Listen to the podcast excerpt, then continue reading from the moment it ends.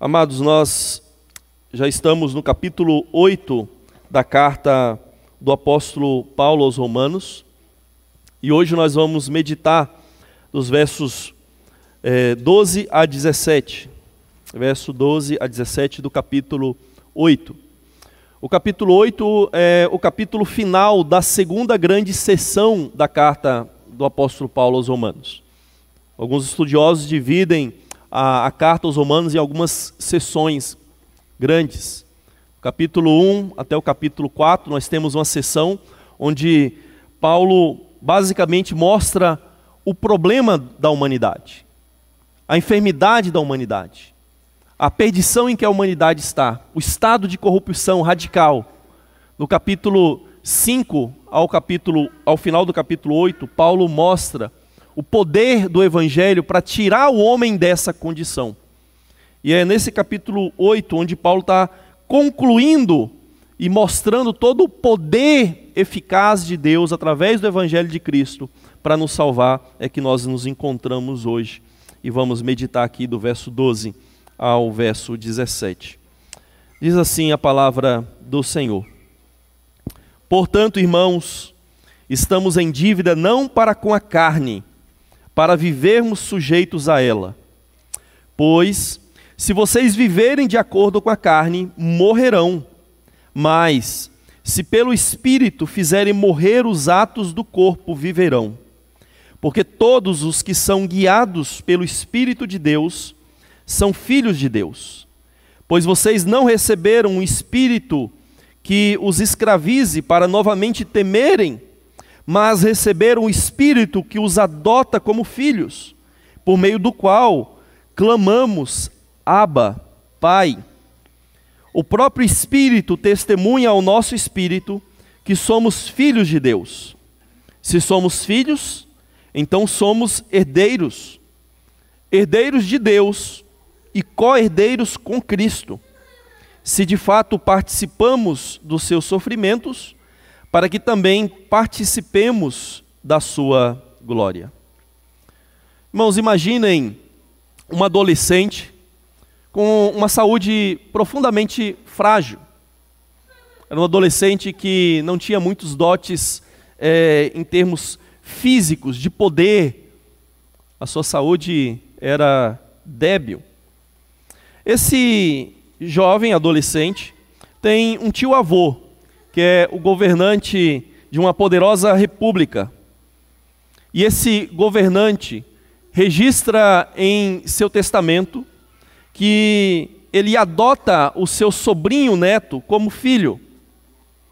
Aquele governante tinha muitos inimigos. E em um levante do próprio Senado, ele acaba sendo morto ali entre os próprios senadores.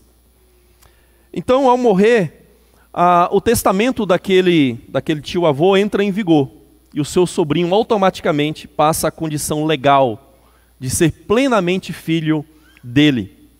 E ele recebe então toda a sua herança. Ele agora recebe o seu nome.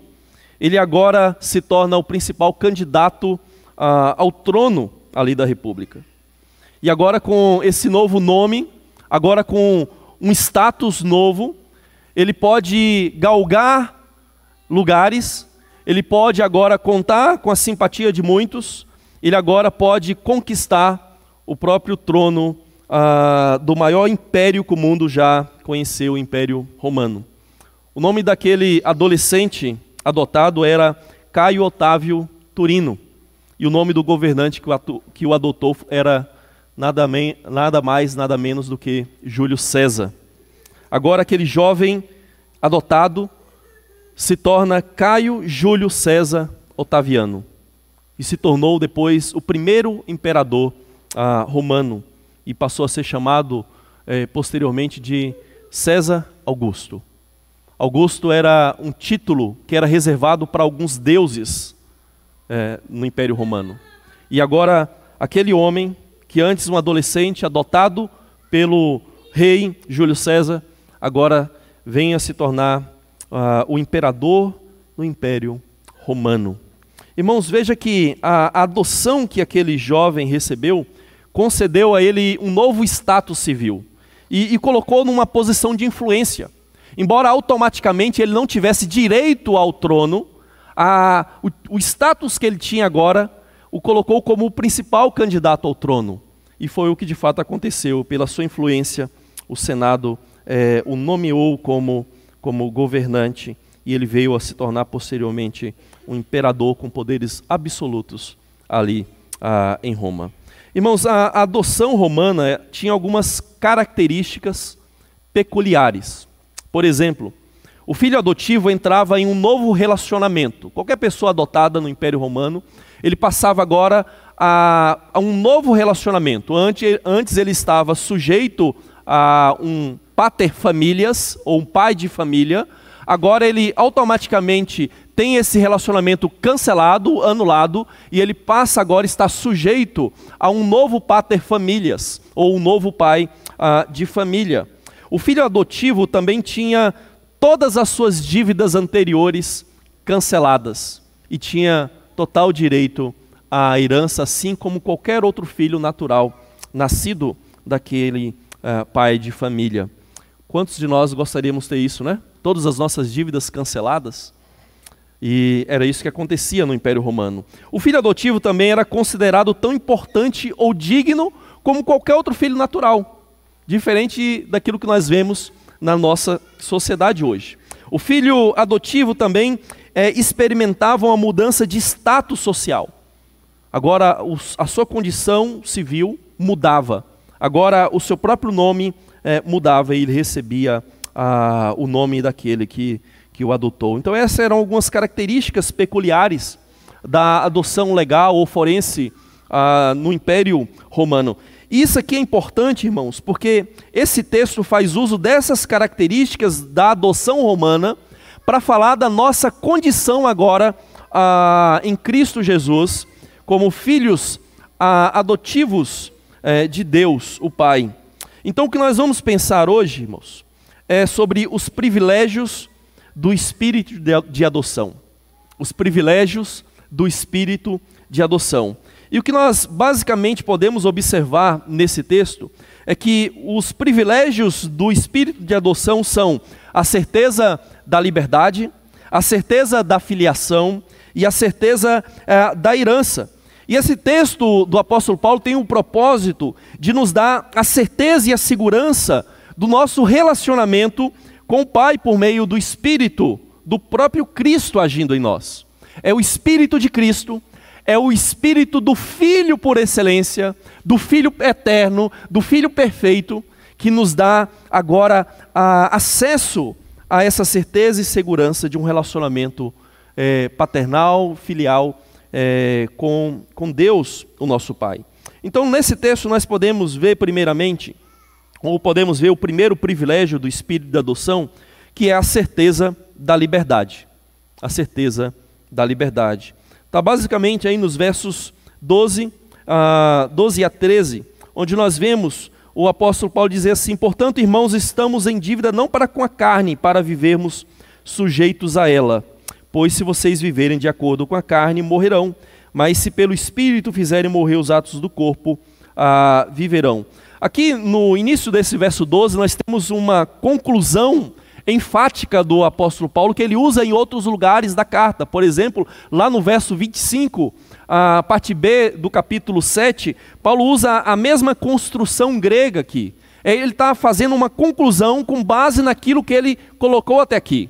Então, desde o início do capítulo 8, ele está mostrando qual é a nova situação, condição, status que nós temos em Cristo. Agora que queremos em Cristo, qual é a nossa situação? E ele aqui, então, nesse verso 12, coloca uma conclusão a partir daquilo que ele falou dos versos 1 ao verso 11, que nós vimos no sermão ah, passado. Então, o que basicamente Paulo está dizendo é, consequentemente, diante de tudo que eu falei até aqui, nesses 11 versos, é, a nossa situação ah, agora ah, é essa. A gente precisa se lembrar, irmãos, que lá no capítulo 6, eh, e aí no início do capítulo 8, Paulo diz que nós não somos mais escravos da carne. Então, é, Paulo apresentou lá no capítulo 7, do verso 7 a 25, um problema. Um problema com relação ao pecado, com relação à lei, a nossa impossibilidade de guardar a lei, que agora exige uma resposta. Como é que nós resolvemos isso? E aqui no capítulo 8, Paulo vai explicar basicamente que agora nós não vivemos mais ou não andamos mais segundo, ah, segundo a carne. Nós andamos agora segundo ah, o Espírito. Agora nós deixamos a inimizade contra Deus e passamos a ter um relacionamento positivo com Deus. E aqui nesses versos que nós temos hoje, Paulo mostra que agora nós entramos em uma relação paterno-filial com Deus. Agora nossa relação com Deus é, mudou radicalmente. Ah, o que Paulo mostra aqui nesse verso 12, irmãos, é que nós não estamos mais em dívida ah, para termos que nos sujeitar ao governo e ao poder da carne. Nós não temos mais uma dívida ah, contra a carne. No Império Romano, eu falei isso há dois sermões atrás. Uma pessoa que tinha uma dívida com alguém, ela poderia se vender como escrava, para que assim ela pudesse pagar a dívida e ela não sofresse outras consequências que poderiam ser mais drásticas por causa da sua dívida. E isso era uma prática muito corrente no Império Romano, tanto que depois, por causa das dificuldades que isso estava gerando em termos sociais, ah, o Império Romano aprovou uma lei em que era proibido a uma pessoa se vender por causa de uma dívida. É. Mas isso era uma prática ali no tempo ah, do apóstolo Paulo. E ao que parece, provavelmente Paulo está usando aqui dessa ideia, e também está usando a ideia da, da adoção romana, para mostrar que, por meio da adoção, as nossas dívidas anteriores são canceladas. Porque Deus nos adotou como pai, nós não temos mais dívidas. Nós não temos mais que nos sujeitar ao pecado, porque estamos em alguma obrigação ah, para, para com Ele. Então, pela adoção, o nosso relacionamento anterior com a lei, com o pecado, com a carne, foram, foram cancelados, foram anulados por meio de Cristo Jesus. Os judeus, irmãos, quando nós lemos lá ah, no Antigo Testamento, os judeus, através do Êxodo, também foram libertos da escravidão do Egito. Nós vemos que ah, eles saíram ali de uma sujeição à autoridade do Egito e eles agora passaram ah, para estar debaixo da autoridade de Deus. Eles foram libertos daquela escravidão para agora pertencerem a, a oito. Aqui no, no verso 13, nós vemos qual que é a consequência de nós vivermos debaixo da carne, né, e o salário que essa carne nos dá, e, o e agora a consequência de nós não nos sujeitarmos mais à carne, mas ao espírito. Ele vai dizer, ó, pois se vocês viverem de acordo com a carne, morrerão. O salário do pecado é a morte. Então, se vivermos de maneira sujeita à carne, escravos da carne, nós vamos morrer. Esse é o salário que nós merecemos. Mas se por meio do Espírito nós fizermos morrer os atos do corpo, nós ah, viveremos. Então, o que o texto basicamente está dizendo, irmãos, é que nós cristãos podemos e devemos mortificar as obras da carne e colhermos, é, a partir disso, ah, o fruto ah, da vida eterna. Joe Owen diz assim: mate o pecado, ou ele estará matando você. Esse deve ser o nosso empenho diário. É mortificar o pecado. Né? E nós podemos mortificar o pecado, irmãos. Nós podemos mortificar o pecado, sabe por quê? Por causa de Cristo. Porque a Bíblia diz que em Cristo nós fomos crucificados, nós morremos com Ele e agora nós ressuscitamos para uma nova vida. Então nós precisamos crer nos, in, nos indicativos da cruz, ou seja, aquilo que Cristo já fez por nós, já fez em nós, para que agora nós podemos cumprir os imperativos que Cristo nos dá. E o imperativo aqui é: faça morrer a sua carne. Mortifique a carne. Mas veja que nós só podemos fazer isso por causa daquilo que Cristo já fez. Nós temos um indicativo: Cristo já morreu e nós morremos com Ele. Agora nós temos imperativo: agora faça morrer a carne que ainda permanece em você. Agora você pode mortificar essa presença do pecado ah, na, sua, na sua vida. Imagine, é, por exemplo, que você teve um chefe, um patrão, por 10 anos.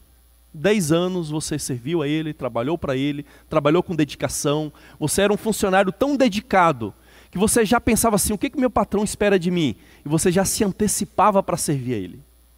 Você já ah, agia de maneira proativa, você não esperava ele pedir, você já agia, já fazia. Então você era um funcionário, um servo exemplar. Só que depois você aceitou um outro emprego e agora você tem um outro patrão. Só que um dia o seu ex-chefe liga para você e pede que você realize uma tarefa para ele. E como você passou 10 anos trabalhando para ele, a sua, a, a, o seu ímpeto é, imediato é falar sim. Só que aí você tem que cair na real e dizer: não, mas agora eu não trabalho mais para ele. Agora eu trabalho para outro. Agora minha obrigação é outra. Então veja, irmãos, que o trabalho, o, o, o pecado, basicamente trabalha dessa forma na nossa vida. Nós servimos ao pecado, dependendo de alguns de nós, né, a vida inteira. Escravos, dominados, diariamente, nos alimentando dele e morrendo diariamente por causa dele. Mas então nós conhecemos a Cristo. Agora nós pertencemos a Ele, ao seu Pai. Agora nós não estamos mais em sujeição e obrigação para com o pecado, como um senhor. Mas por causa do hábito já arraigado em nós, quando a tentação bate à nossa porta, a nossa atitude inicial é dizer sim. Mas é então que nós precisamos ser lembrados: não, eu não preciso dizer sim. Eu posso dizer não. Por quê? Porque eu não tenho mais obrigação para com ele. Eu não tenho mais dever para com ele. Eu não devo mais obedecê-lo. Então eu posso, sim, negar-me a obedecer ao pecado. Por quê? Porque Cristo em nós nos dá poder para isso. Porque Cristo em nós nos dá a capacidade de dizermos não para o pecado e sim para a justiça. É o que Paulo diz lá em Romanos 6. Antes nós éramos escravos do pecado, servíamos ao pecado, estávamos livres em relação à justiça e não podíamos praticar justiça. Agora, livres do pecado, nós somos servos de Deus, servos da justiça, para praticarmos a, a justiça a, do Senhor. Então, esse é o primeiro privilégio, é que somos, é, não somos mais devedores e não devemos mais nos sujeitar à carne como a um Senhor. Agora somos livres, agora fomos libertos dessa servidão, desse, desse custo, dessa dívida. Mas há um segundo privilégio aqui que nós temos por meio do espírito de adoção, que é a certeza da filiação, está aí nos versos ah, 14, 15, 16 também, nós eh, temos novamente um destaque para isso. Mas basicamente aqui, irmãos, nesses dois versos, nós observamos que eh, por meio da adoção que o Pai nos dá, ah, nós agora temos uma nova identidade. Veja, porque todos que são guiados pelo Espírito de Deus são filhos de Deus. Essa é a nossa identidade. Somos filhos de Deus, fomos adotados. Lembra que quando Deus tirou Israel ah, do Egito, a palavra de Deus para Faraó é, é: Assim diz o Senhor, Israel é meu filho, meu primogênito. Ou seja, deixe meu filho sair daí. Ele está livre. Essa é a identidade do povo de Deus. Essa é a nossa identidade. E o Espírito Santo, irmãos, no Antigo Testamento, ele em alguns momentos é retratado como que guiando Moisés e o povo de Deus na saída ah, do Egito. Por exemplo, lá em Isaías 63, verso 11, está escrito assim: Então o povo se lembrou dos dias antigos, lembrou-se de Moisés e disse: Onde está aquele que tirou o seu povo do mar junto com o pastor e o seu rebanho? Aí diz assim: Onde está aquele que pôs nele o seu Espírito Santo? Ou seja, aqui em Isaías, Isaías 63, é dito que Deus pôs nele. Aqui é, não fica claro se é nele no povo ou nele em Moisés, mas o fato é, independentemente de quem era, se era Moisés ou era o povo, a, o Espírito estava lá guiando eles, dirigindo eles na saída a, do Egito. Ou seja, Deus estava com o seu Espírito cuidando dos seus filhos cuidando dos seus filhos. E aqui então, irmãos, nesse texto, basicamente o que nós podemos observar é uma sobreposição entre ah, o conceito de filiação no Antigo Testamento e o conceito de adoção romana. Agora nós fomos adotados por Deus e agora nós nos sujeitamos a um novo pater famílias, a um novo pai de família. Nós não estamos mais sujeitos ao pai de família anterior, agora nós temos um novo pai, que é a autoridade sobre as nossas vidas.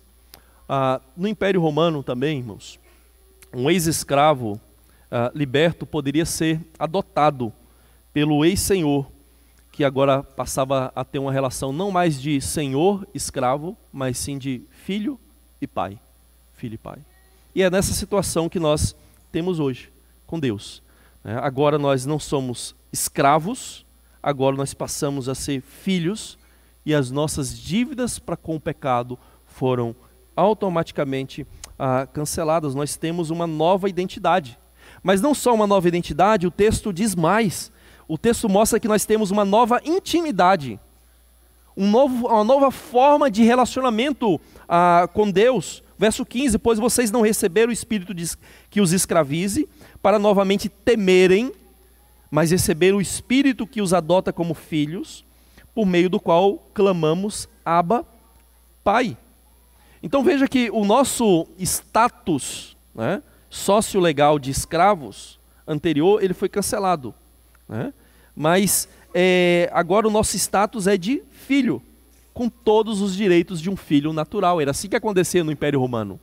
O filho, ele passava a ter todos os direitos de qualquer filho naturalmente nascido ah, daquela, daquele casal e passava a ter plenos, plenos direitos.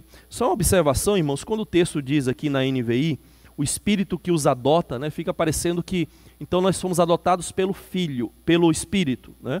Mas essa não é a tradução mais correta, né? A tradução que fica precisa é o espírito de adoção, o espírito que nos dá convicção de que agora nós somos filhos.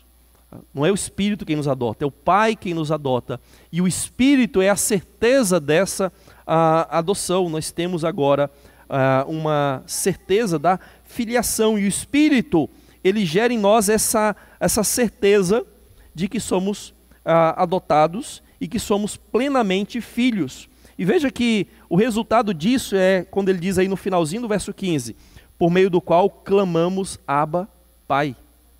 Então a ideia aqui é que o espírito de adoção do Pai, né, que é o espírito do próprio Filho de Deus, Jesus Cristo, nos faz chamarmos a Deus de Pai. Ou seja, Deus só, não só nos adotou, mas Ele nos deu a convicção interior de que somos filhos e de que podemos nos dirigir a Deus como Pai, de maneira muito pessoal. A, a palavra a, aba, aqui nas nossas Bíblias, nas nossas versões, ela é uma palavra aramaica, é aba ou abá. Né? É, e essa palavra aqui é significativa por vários motivos. Lembra que o primeiro evangelho escrito é o evangelho, provavelmente, o de Marcos. E lá no evangelho de Marcos, capítulo 14, Jesus, em sua oração ao Pai, se dirige ao Pai como Aba. Um Aba. Então, provavelmente, quando Paulo escreve isso aqui, ele tem consciência que os romanos, conhecendo o evangelho de Marcos, o primeiro evangelho escrito, eles viram Jesus orar ao Pai como Abba. E Paulo está dizendo que agora nós mesmos também, por causa de Cristo, podemos orar a Deus e chamando Ele de Abba. E o que, que tem de especial nessa palavra? É que Abba em aramaico era a forma carinhosa, afetiva, como um filho, uma criança se dirigia ao pai. Era uma forma carinhosa de se dirigir, é uma forma muito pessoal, íntima de se dirigir ao pai. Os adultos normalmente não usavam essa forma, era reservada principalmente ali para os é, filhinhos, para as criancinhas. Então, o que o texto basicamente está dizendo é que agora nós temos essa intimidade de nos dirigirmos a Deus como pai de uma maneira muito pessoal, muito íntima. Não é banalização, irmãos, mas é entender que Ele é o nosso Pai. E agora nos dirigimos a Ele dessa maneira. E agora podemos ter a, a certeza e a segurança desse novo relacionamento uh, pessoal. E veja que Paulo não só usa aí o termo aramaico aba, mas ele usa também o termo grego é, pai. Né? E eu fico me perguntando, será que Paulo, ao usar tanto a palavra aramaica como a palavra grega juntas, será que ele não estaria com isso aludindo à união de judeus e gentios em uma mesma família, debaixo de um mesmo pater famílias, ou de um, debaixo de um mesmo pai de família, que é Deus? Agora, Deus tem uma grande família, composta de judeus e gentios. E eles então chamam a Deus de Abba, o Pai, de uma maneira muito pessoal. E veja que aqui é um clamor, né? É um clamor. Ou seja, diante da, das nossas dores, diante das nossas lutas, diante da nossa luta contra o próprio pecado, nós podemos dirigir-nos a Deus de maneira muito pessoal. Na certeza, assim, que o nosso Pai se compadece de nós. Como filho que muitas vezes desobedece, machuca-se, mas depois pode vir ao Pai, pode clamar para Ele, e o Pai vai prestar todo o socorro necessário para, para o seu filho. Nós podemos nos dirigir ao nosso Pai ah, dessa forma. O fato é, irmãos, é que Cristo é o nosso modelo de relacionamento com o Pai. Nós só podemos nos dirigir a Deus como Abba, como Pai, porque Cristo é o padrão. Foi Ele quem usou essa palavra, primeiramente. Foi Ele quem orou ao Pai dessa forma. E é assim que nós também podemos clamar por causa dele. É porque Cristo é o Filho eterno, o Filho mais velho, que nós, que fomos adotados, que agora entramos na família de Deus, podemos também ah, nos relacionarmos com Deus como o nosso Pai. Cristo é, é o único e verdadeiro Filho de Deus. E pela fé, unidos a Ele, nós também somos adotados na família. É por isso que o Espírito aqui não é meramente o Espírito de Deus, mas a ênfase aqui do texto, no contexto, é o Espírito do próprio Cristo. Entende? É o Espírito do Filho. É o Espírito do Filho eterno, que em nós nos leva a nos identificarmos com o Pai dessa maneira, com Deus dessa maneira. É Cristo, é somente Cristo, irmãos, que nos dá, a, a, de certa forma, o direito de nos dirigirmos a, a Deus dessa maneira. Por nós mesmos, nós não poderíamos fazer isso. Irmãos, pense só: por que, que Deus nos adota como filhos? Por que, que Deus nos adota como filhos? Talvez muitos aqui já assistiram o filme, o filme Lion, de 2016, Uma Jornada para Casa. Nesse, nesse filme, um menino indiano de 5 anos, é, ele se perde da sua família, ele vai parar em uma cidade distante, e ele, então, depois vai parar num orfanato, e por fim ele é adotado por um, um casal uh, australiano. E em certa altura do filme, ah, em uma conversa com a sua mãe adotiva, ah, aquele já adulto, né, Saru era o nome dele, ele, ele diz assim para sua mãe: Eu lamento que você não tenha, vocês não tenham podido ter filhos. Lamento por isso. Aí a mãe responde assim para ele: Eu podia ter filhos. Eu podia ter filhos. Nós optamos por não ter filhos. Nós queríamos vocês dois. Isso é o que queríamos.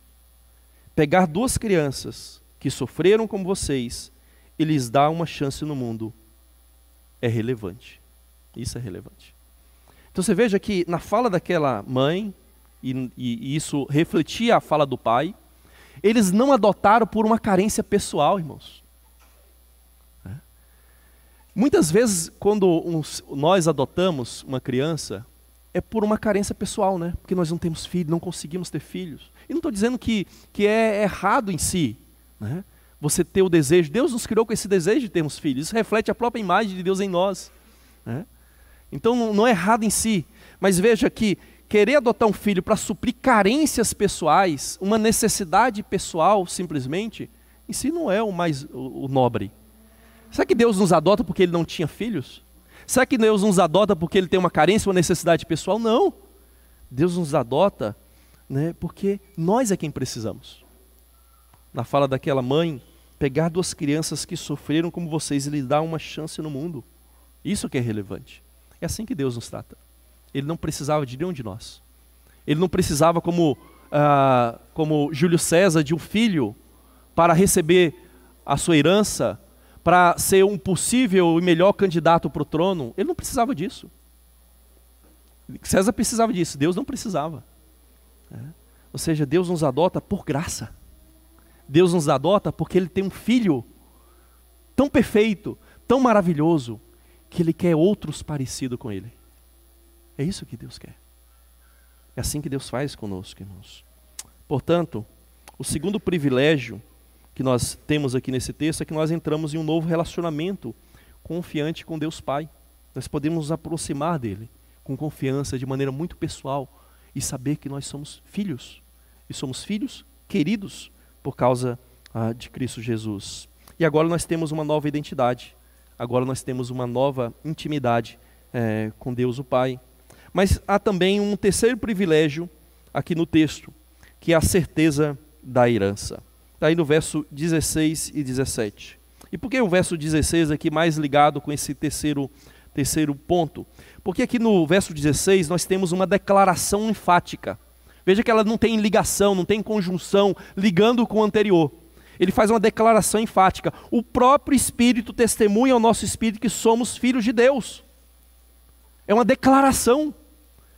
Para alguém ser adotado, tanto hoje como no, no, no Império Romano, né, que era um ato legal, judicial, forense, era necessário testemunhas.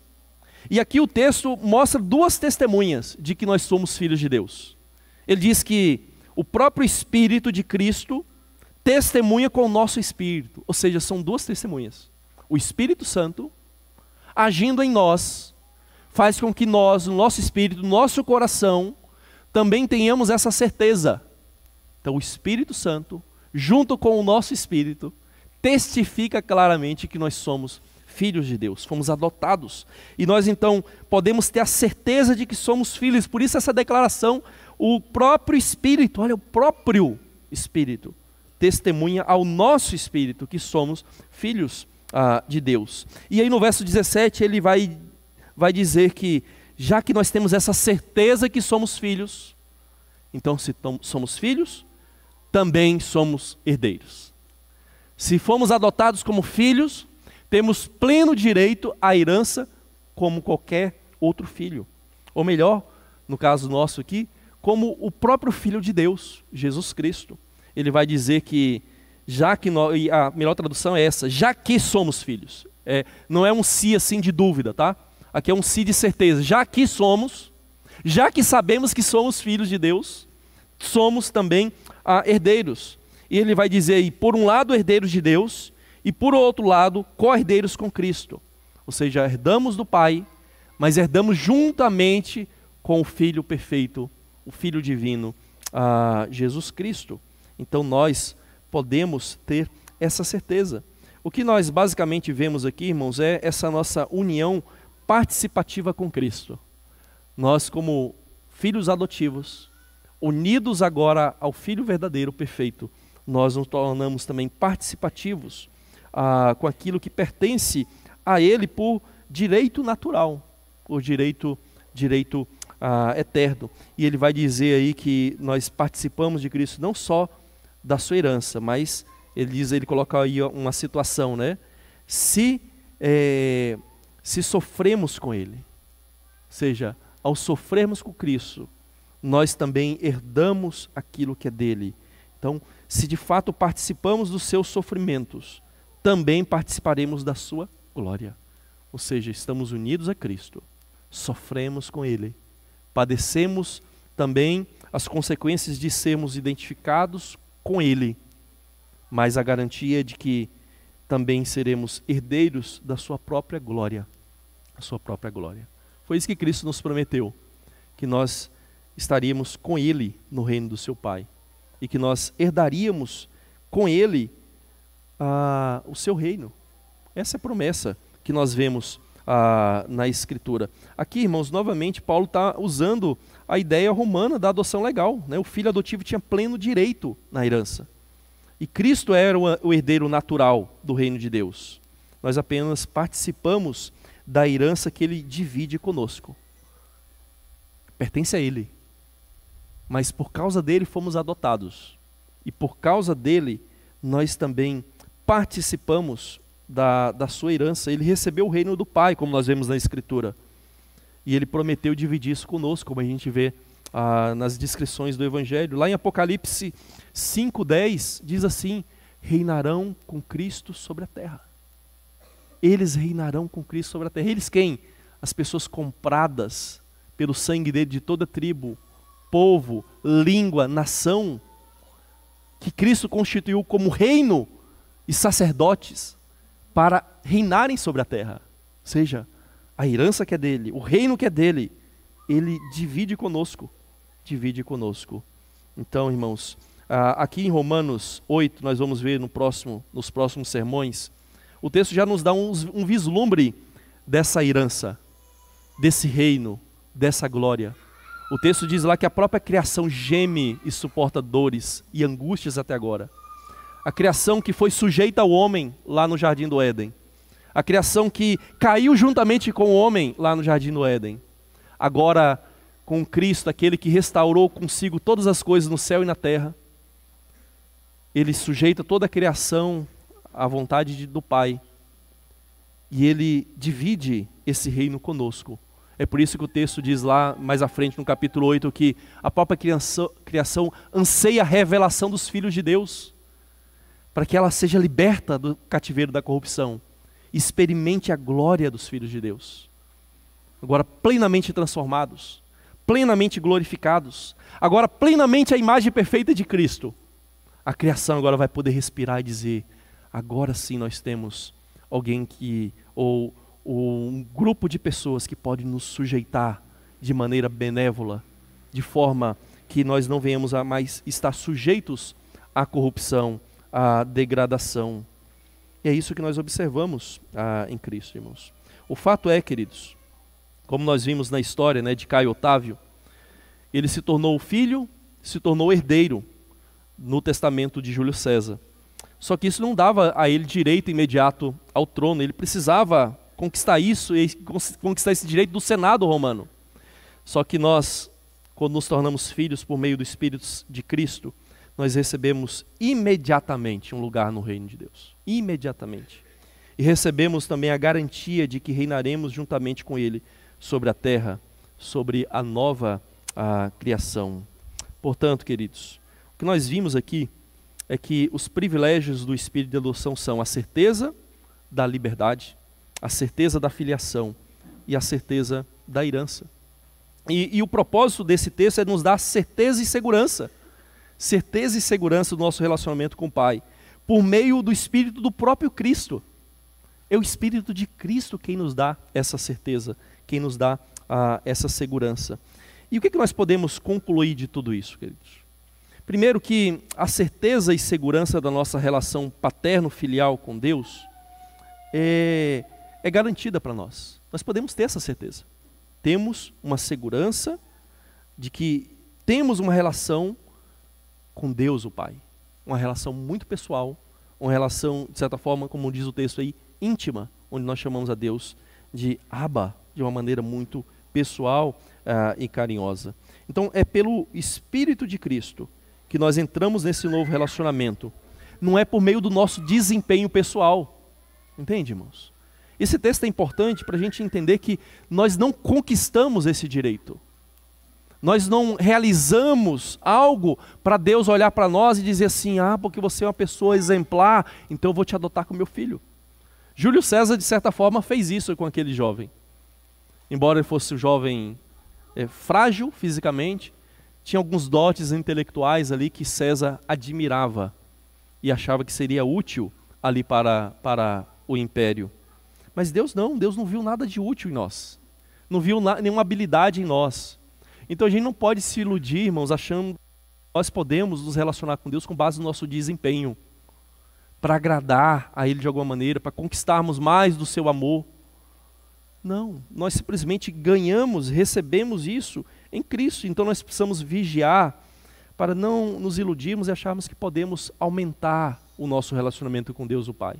Não, já temos esse relacionamento, precisamos usufruir desse relacionamento. Precisamos descansar nesse relacionamento. É somente por meio do Espírito de Cristo que nós podemos ter esse relacionamento pessoal. Mas infelizmente muitos cristãos agem como se Deus fosse um governante distante, né? Sentado lá no seu trono, no céu, e nós aqui na terra, né? E ele distante, indiferente a nós. Não é essa forma que nós devemos nos relacionar com Deus. Sabe uma coisa que eu tenho observado, irmãos? Quão poucas das nossas orações nós chamamos a Deus de Pai. Soberano, Senhor, Deus do universo. É tudo verdade. E não estou dizendo que a gente não deve chamar assim. Estou dizendo que não está tão presente em muitas das nossas orações Deus, nosso Pai. Ou Pai Nosso, como Jesus nos ensinou. Então, isso muitas vezes revela que nós só vemos Deus assim como aquele soberano que governa todo o universo, mas não é aquele pai que consegue segurar a criança no colo né, e cuidar dela e acalentar ela e cuidar dela nas suas lutas, nas suas dificuldades. E é isso que esse texto e outros textos da Escritura nos mostram. A gente precisa entender que esse soberano do universo também é o nosso Pai que se relaciona pessoalmente conosco. E Ele colocou o Espírito do Seu Filho para que nós possamos ter a certeza disso e possamos nos relacionar com Deus dessa forma, calorosa, e não de uma maneira indiferente, ou distante, ou impessoal. Às vezes nós queremos dar aula de teologia para Deus nas nossas orações, irmão, sabia disso? Não é isso. Nós precisamos abrir o nosso coração diante do Senhor. É assim que nós precisamos nos relacionar com Ele. E é Cristo quem nos deu direito a isso, acesso a isso, capacitação para isso. Precisamos lançar o medo fora, como o texto diz, e podemos nos relacionar a Deus agora com confiança. Não por causa de nós, somos pecadores ainda, pecamos muitas vezes. Deus vai nos disciplinar, mas até na disciplina, até no castigo, Deus vai dizer assim: Eu te amo, é por isso que eu disciplino. Minha filha já aprendeu isso. Eu chego para ela durante a noite e falo, papai te ama. Aí ela diz assim, papai também disciplina. Papai também disciplina. É, ela entendeu que o amor está relacionado com a disciplina. Eu cuido dela, corrijo ela, porque eu quero que ela cresça, que ela amadureça. É assim que Deus quer que nós nos relacionemos com Ele. Mas também o texto, irmãos, nos dá a certeza e a segurança de que nós podemos vencer a carne podemos vencer a carne. Muitos cristãos, professos, acham que a carne ainda domina, impera, governa, dirige a vida. Ah, como diz o pastor Jailson, né? ah, é a carne, né, pastor? A carne sempre faz a gente agir dessa maneira, né? A gente sempre é fraco, carnal, pecador, ou seja, parece que é a carne que dirige a nossa vida, não é mais a graça. A carne que impera, a carne que governa, a carne que caracteriza a nossa vida. E não é assim que a, a nossa vida cristã deve ser caracterizada. A carne ainda nos influencia, a carne ainda nos tenta, e muitas vezes nós dizemos sim para ela, infelizmente. Dizemos sim, isso é a realidade. Não podemos negar a realidade. Mas não podemos achar que a vida cristã é caracterizada pela carne. Nós podemos mortificá-la. Nós não temos mais dever de obedecê-la como o antigo patrão, que nós já não estamos mais sujeitos a ele, e de repente vem a nós e pede algo, e a gente automaticamente, por causa do hábito, a gente cede. Não, a gente pode dizer não eu não devo mais obedecer. É assim que o cristão deve agir, é dizer não, não, eu não preciso. Mas quando muitas vezes nós começamos a acreditar que é a carne que manda, aí nós cedemos ao pecado, irmãos. Então nós precisamos entender que a, nova, a nossa relação nova agora é com a graça, é com o Espírito de Cristo, não mais com a carne. Ela vai estar presente, ela vai nos influenciar, vai nos tentar, mas nós podemos e temos o poder de dizer não temos o poder de dizer não. Deus é fiel e não permite que nós sejamos tentados além das nossas forças.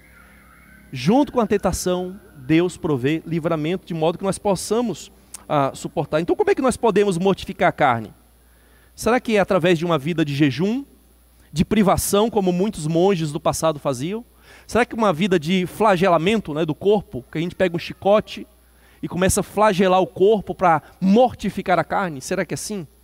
Irmãos, o apóstolo Paulo vai dizer que nenhuma dessas coisas tem poder contra a sensualidade. Está lá em Colossenses, capítulo 2. Nada disso tem poder contra a sensualidade. Nós não podemos vencer a carne dessa forma. Não podemos vencer a carne com os conselhos de coaches de alta ajuda. Cinco passos para vencer o pecado. Três atitudes para vencer a carne. Não é assim que a gente vence. Não é assim que a gente mortifica a carne. O único meio de mortificarmos a carne, como eu já disse, é crer, confiar nos indicativos da cruz. É aquilo que Cristo já fez. É ter a certeza do que ele já fez. Para que, ao ouvirmos os imperativos que Deus nos dá, mortifique a carne, entendemos que por causa do que ele já fez, eu tenho o poder de conquistar aquilo para o qual eu já fui conquistado por Cristo. Cristo já realizou. Eu apenas agora experimento na minha vida diária. E eu posso experimentar por causa ah, dele. Como que a gente pode ver isso ah, no dia a dia, irmãos? Nós conseguimos modificar a carne, principalmente com a sua contraparte positiva. Como assim? Em vez da gente simplesmente pensar, eu tenho que mortificar a minha cobiça, tenho que mortificar a minha inveja, tenho que mortificar a minha ganância, só pensando só naquilo que a gente precisa abandonar. A gente precisa substituir hábitos ou vícios por virtudes. Hábitos maus por virtudes, por qualidades ah, boas. Por exemplo, pensa na inveja. Como que nós mortificamos a inveja? Nós mortificamos a inveja porque ela é o pecado, é verdade?